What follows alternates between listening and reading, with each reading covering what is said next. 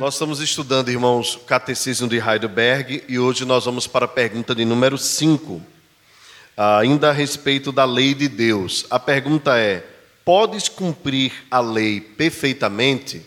Ou é, você pode observar esta lei perfeitamente? E a resposta é não, não posso. Porque, por natureza, sou inclinado a odiar a Deus e ao meu próximo. Vejam, irmãos, quando nós somos sinceros ao observarmos a lei de Deus, os dez mandamentos, nós vamos chegar a essa conclusão: que nós não somos capazes de cumprir totalmente a lei de Deus. Nós muitas vezes não amamos a Deus como deveríamos amar.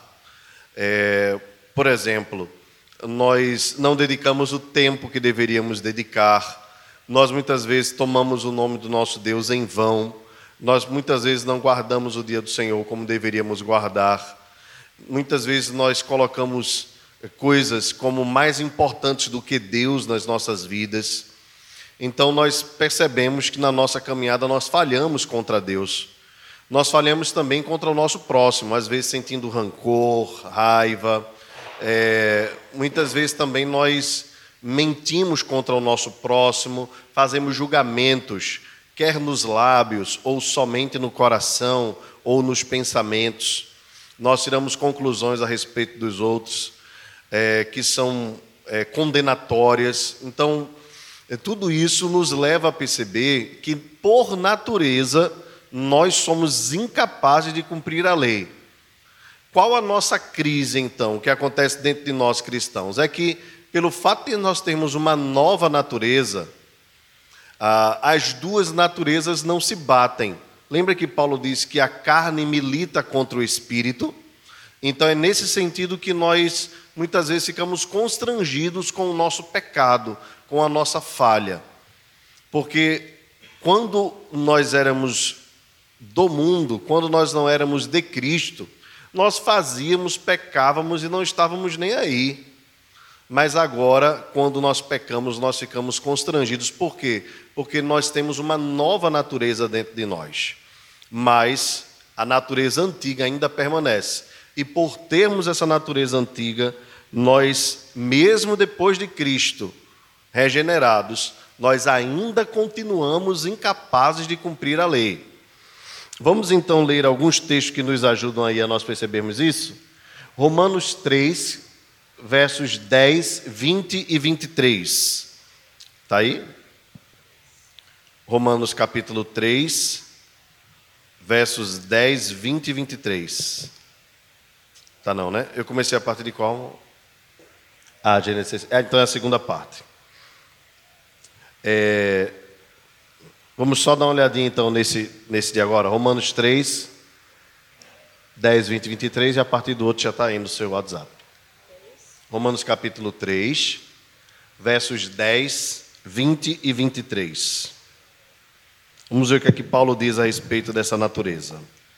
Como está escrito: Não há justo nenhum sequer, não há quem entenda, não há quem busque a Deus.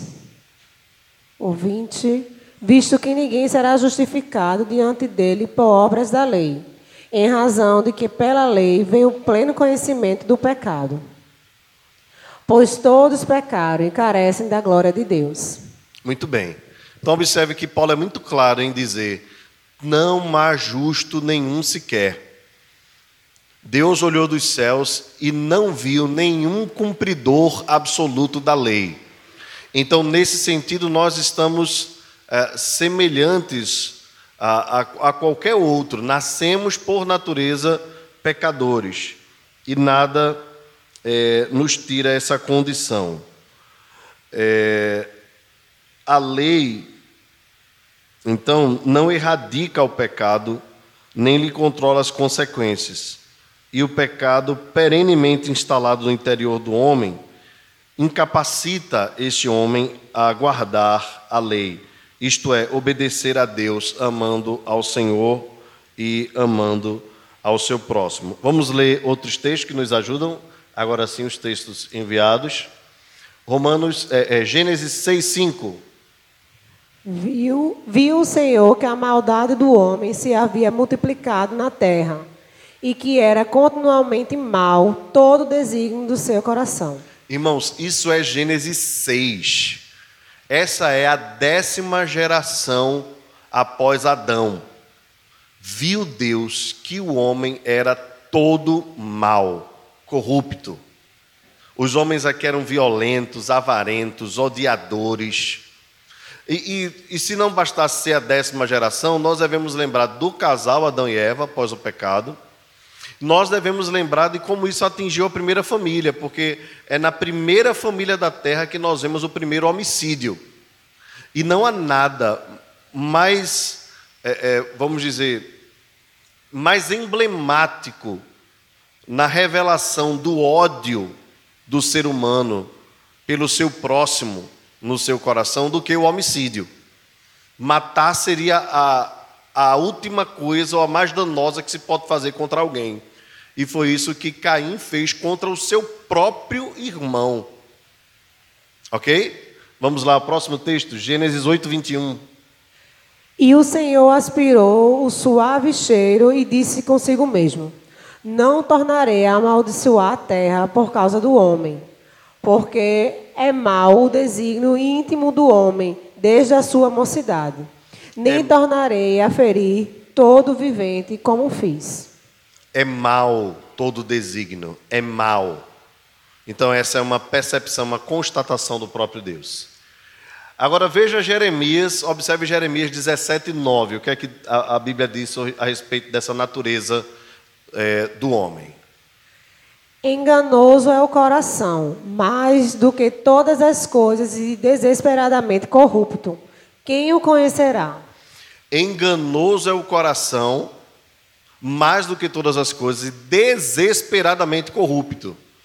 Que coração é esse? O nosso. Os nossos corações são corruptos, corrompidos pelo pecado. É por isso que nós não podemos confiar no nosso coração, é por isso que nós não acreditamos nessa tese é, moderna, né, que é na verdade antiga, de confie no seu próprio coração, o que o seu coração disser, faça.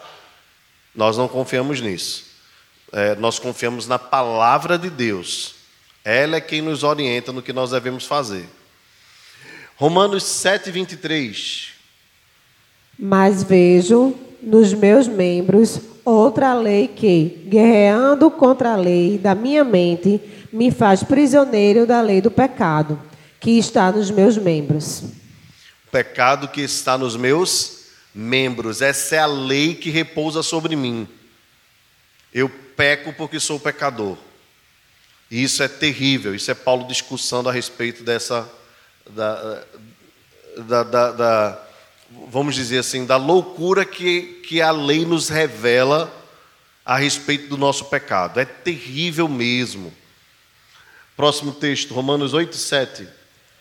Por isso, o pendor da carne é inimizade contra Deus, pois não está sujeito à lei de Deus, nem mesmo pode estar.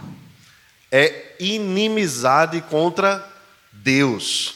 Então, isso confirma a tese do catecismo de Heidelberg nós, por natureza, não podemos observar perfeitamente a lei, porque somos inclinados a odiar a Deus e a odiar o nosso próximo. Somos, por natureza, ou éramos, no nosso caso, né?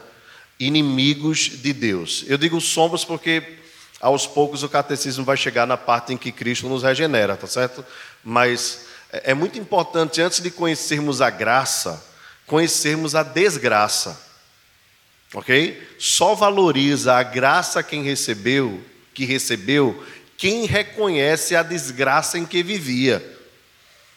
Então, às vezes, nós somos ah, rápidos em proclamar que somos salvos e nos esquecemos de que estávamos condenados. Ok? Então é muito importante nós conhecermos os antônimos, né? Vamos lá. Efésios 2, 3. Entre os quais também todos nós andamos outrora segundo as inclinações da nossa carne, fazendo a vontade da carne e dos pensamentos. E éramos, por natureza, filhos da ira, como também os demais. Muito bem. Então, éramos, por natureza, Filhos de Deus ou da ira? Da ira. Então, isso é Paulo falando a respeito, a, a, igreja de Éfeso, né? a respeito da nova vida que nós recebemos em Cristo. Ele nos deu vida e estamos nós mortos em delitos e pecados. Então, Paulo proclama essa vida, mas nos lembra a morte que nós vivíamos. Próximo texto. Tito 3,3. Pois nós também, outrora, éramos nécios, desobedientes, desgarrados, escravos de toda sorte de paixões e prazeres, vivendo em malícia e inveja, odiosos e odiando-lhes uns aos outros. Muito bem. Então, mais claro do que isso, né? Odiando, odiosos e odiando uns aos outros. Então, assim era a nossa vida. Você pode pensar assim: meu Deus, eu era isso tudo. Não, eu era, eu era tão bonzinho, eu fazia tanta. É, observe, irmãos, que às vezes, é, às vezes não, todas as vezes, em, antes de Cristo, até o nosso amor era um amor egoísta, não era para a glória de Deus, era para manutenção do bem-estar nosso. E essa é um, é, é um alerta que a gente precisa estar atento o tempo todo, para que nós não sejamos bons para os outros, simplesmente com o objetivo de nos engrandecermos ou nos protegermos socialmente. Veja que é assim que a, a, as ONGs fazem, né? Elas querem promover o bem para o bem social, bem-estar social. Para quê? Para que nós possamos sair às ruas e termos tranquilidade. Isso não parece algo bom? Parece ser algo bom. Mas esse ainda é um objetivo egoísta. Quando nós fazemos o bem, nós devemos fazê-lo para a glória de Deus. É diferente. Até porque buscar o bem social como um, um, um objetivo de vida é uma utopia. Nós sabemos muito bem que o bem social pleno, pleno, só será alcançado no dia em que a nova terra descer adornada como noiva para o seu noivo. É por isso que nós devemos deixar o trabalho dos mortos para os seus próprios mortos. E Jesus disse: Tu, porém, vai e proclama o reino de Deus. Então parece muito bonitinho, né? A igreja tal, é, pinta praças. Qualquer, qualquer um pode pintar praça. Qualquer um pode pintar praça. não estou dizendo que nós, como cristãos, não podemos pintar. Mas o papel da igreja não é pintar praças, irmãos. Não é dar abraço. A igreja, fulano de tal, vai no terminal, tal, dá abraço. Vem cá, receba um abraço. Ah, meu Deus do céu. Prega o evangelho. Pregar o evangelho mesmo, ninguém quer. É uma luta terrível. Mas dar abraço, irmãos, qualquer um pode dar. Até boneco inflável dá abraço, não é não? O bonecão do posto. Só você chegar lá e dar um abraço no bonecão do posto. Mas só quem pode pregar o evangelho do reino de Deus é a igreja. Então esse é um papel nosso, absolutamente nosso. Bem, em resumo desse ponto, para nós encerrarmos. A lei não justifica o pecador por três razões. Primeiro, a justificação não decorre de obras. Ou seja, não é o comportamento nosso que nos justifica, mas é o sacrifício vicário de Jesus. O homem não é salvo pelo cumprimento de um conjunto de normas. O homem é salvo pela graça de Deus.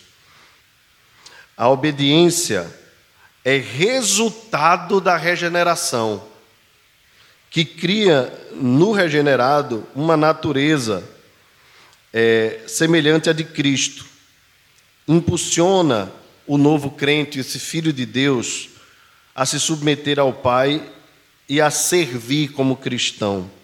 O amor a Deus e ao próximo emana de um coração dominado pela graça e dirigido pelo Espírito Santo.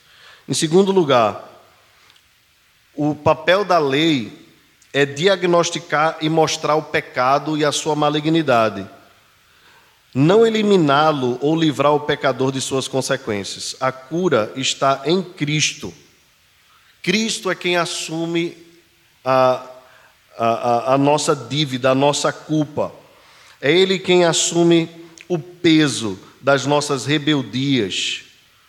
É Ele quem recebe sobre si as nossas dores e enfermidades. A paz que nós temos hoje com Deus é resultado do castigo que Cristo recebeu por nós, nos substituindo na cruz do Calvário. Então, o objetivo da lei é nos revelar o tamanho do nosso pecado. Sem a lei, nós não conseguiríamos enxergar. Andaríamos nas trevas sem perceber. E por fim, irmãos, o homem não foi e nem é capaz de guardar integralmente a lei. É por isso que a nossa salvação está na nossa confiança em Jesus, na nossa fé em Jesus, que foi o único que cumpriu a lei. Quando nós depositamos em Cristo a nossa confiança para a salvação, nós estamos então recebendo de Cristo a substituição vicária ele é o cordeiro que morre no nosso lugar para nos limpar totalmente da nossa culpa. Então, qual é a forma de viver do cristão? A forma de viver do cristão é confiando em Cristo. Irmãos, é isso que nós precisamos entender nas nossas vidas, e é isso que nós precisamos ensinar às pessoas, inclusive aos nossos filhos dentro de casa, para que a obediência deles não seja uma obediência meramente cultural. Então, às vezes, nós vamos educando os nossos filhos e criamos alguns aspectos que, são é, biblicamente equivocados. A primeira ideia é de um Deus velho, barbudo, carrancudo, que castiga o tempo todo quem faz o mal. Né? Então, olha, Deus está vendo, olha, Deus está vendo. E não cria um, um, um link com o Evangelho. E outra coisa é, é os pais quererem a obediência do filho, sem revelar a este filho as razões do seu pecado, que é a sua natureza, ah, e além disso, não levarem o filho ao arrependimento sincero e verdadeiro por amor a Cristo e sim simplesmente pelo medo das consequências, ou de levar uma pisa, ou de ser castigado, ou de não receber algum presente. E nós criamos então uma relação de troca, de obediência baseada na troca e não baseada no amor sincero e verdadeiro. Vou dar um exemplo aqui para vocês. É, suponhamos que seu filho é, mente, né, e você pega ele na mentira. Quando ele vai fazer isso, e, e quando você percebe isso, você deve apresentar a ele que é por conta dessas mentiras, dessas mentiras, que o mundo está nessa situação de caos. Que os homens mentem uns para com os outros. Os homens mentem nos negócios, os homens mentem na, nos seus compromissos, nas suas atitudes. Então, o, o, a criança precisa entender o tamanho do pecado, não apenas na sua vida, mas o que isso causa na humanidade. Claro, dependendo do nível da criança, você deve ensiná-la assim, né? E depois você precisa dizer a ela que ela precisa não mentir, que ela precisa dizer a verdade, porque foi por conta dessa mentira que Cristo precisou morrer na cruz do Calvário e sofrer. Então, por isso, ela deve não mentir. Ao mesmo tempo, você deve dizer a ela o seguinte: que ainda assim, conhecendo tudo isso, ela é capaz de cometer novamente pecado. E quando ela fizer, ela deve urgentemente confessar esse pecado. Se for um pecado contra Deus, ela deve confessar a Deus, pedir perdão. Se for um pecado contra alguém que ela cometeu, ela também deve ser urgente em pedir perdão à pessoa a quem ela cometeu e também pedir perdão a Deus. Então, às vezes, na correria do dia a dia, a gente não quer gastar 5 ou 10 minutos para resolver as questões biblicamente. E aí nós vamos ensinando aos nossos filhos, simples, ou a gente se omite, ou a gente vai ensinando aos nossos filhos que eles devem obedecer ou para não ser castigado, ou para não deixar de receber um presente. E a gente vai criando, além de uma criança mentirosa, uma criança egoísta e que não ama a Deus. Ou seja, vamos criando verdadeiros monstros espirituais. Agora, isso serve também para a nossa vida, tá bom? E deve servir primeiro para nós, para depois nós educarmos os nossos filhos. Então, nós precisamos entender a natureza do nosso pecado, que nós não somos tão bons como nós imaginamos. É, às vezes nós temos, embora nós lutemos, né, muitas vezes, as mesmas atitudes daquele fariseu que bateu no peito e comparou as suas obras com um publicano. E disse: Obrigado, Senhor, porque eu não sou como este publicano. Eu faço orações três vezes ao dia, eu dou o dízimo do hortelã, eu dou o dízimo ah, ah, do, do, sei lá, da, da, daquilo que eu planto. Então, obrigado. Olhando para o céu, né? A Bíblia diz, né? Já o publicano é quem bate no peito, dizendo: ser propício a mim, porque eu sou pecador. E Jesus pergunta: qual destes dois saiu justificado? E a questão ali não estava se referindo apenas à oração, ali tinha a ver com justificação pela fé. A fé, a justificação pela fé acontece quando o crente entende a sua miséria, o seu pecado, exatamente este ponto do catecismo de Heidelberg. Quando nós entendemos a miséria do nosso pecado, então a única coisa que nós podemos fazer como publicano é bater no peito como sinal de arrependimento e dizer: "Tem misericórdia de mim, porque eu sou pecador".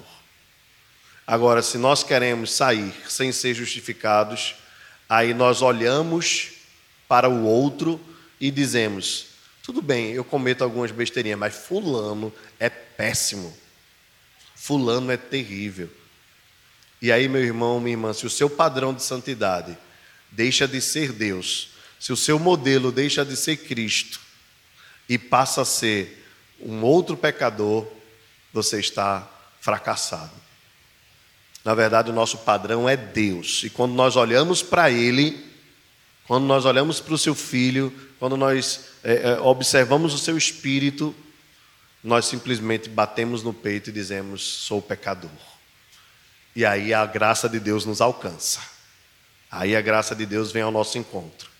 E o perdão de Deus e a justificação de Deus.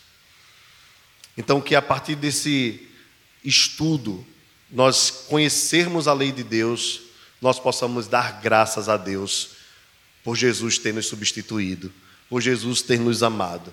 E essas graças que nós queremos dar não sejam apenas um graças a Deus, mas seja uma vida de gratidão para a honra e glória do nosso Senhor. Amém. Que Deus nos abençoe em nome de Jesus.